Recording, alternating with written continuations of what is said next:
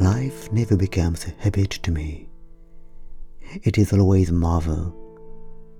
A écrit Catherine Mansfield comme le rappelle une plaque apposée sur un rocher de la forêt de Fontainebleau où elle aimait se promener tandis qu'elle séjournait à l'institut de Georges Gurdjieff à Avon, non loin de là.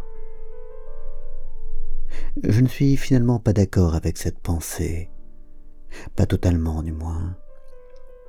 Je crois qu'il faut pouvoir et savoir saisir de chaque parcelle, de chaque instant de notre vie, son caractère merveilleux et miraculeux, et que ceux qui ne le savent pas la perdent, ou du moins la gâchent.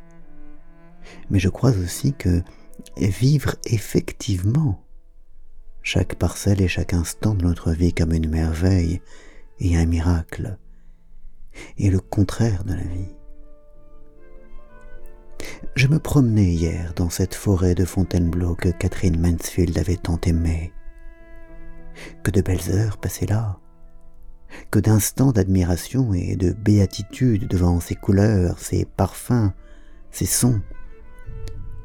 Quel plaisir ressenti à respirer et à se mouvoir. Mais il ne peut y avoir d'admiration ou de béatitude à continue.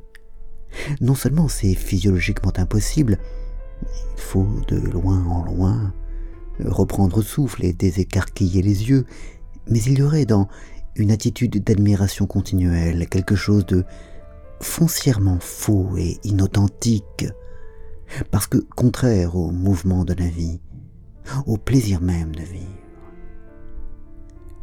Une grande partie du plaisir de vivre, euh, comme du plaisir des vacances, vient du temps perdu, du temps gâché, de ce temps dérobé à la prétendue nécessité de profiter au mieux, de tout maximiser, de tout happer, de tout voir, de tout faire.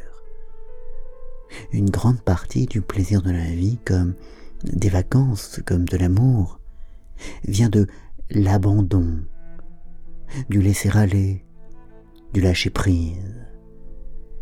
Lâcher prise non pas dans le sens d'une focalisation artificielle sur un instant présent dont il faudrait tirer tout le suc, mais dans celui d'une défocalisation générale. Souffler et perdre son temps, faire la sieste.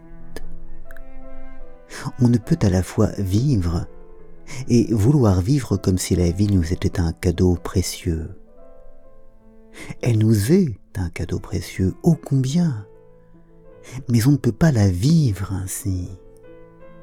Et aussi paradoxal que cela puisse paraître, le plus bel hommage qu'on puisse rendre à la vie est, comme le proposait si justement Fanny Ardant, de la vivre avec désinvolture.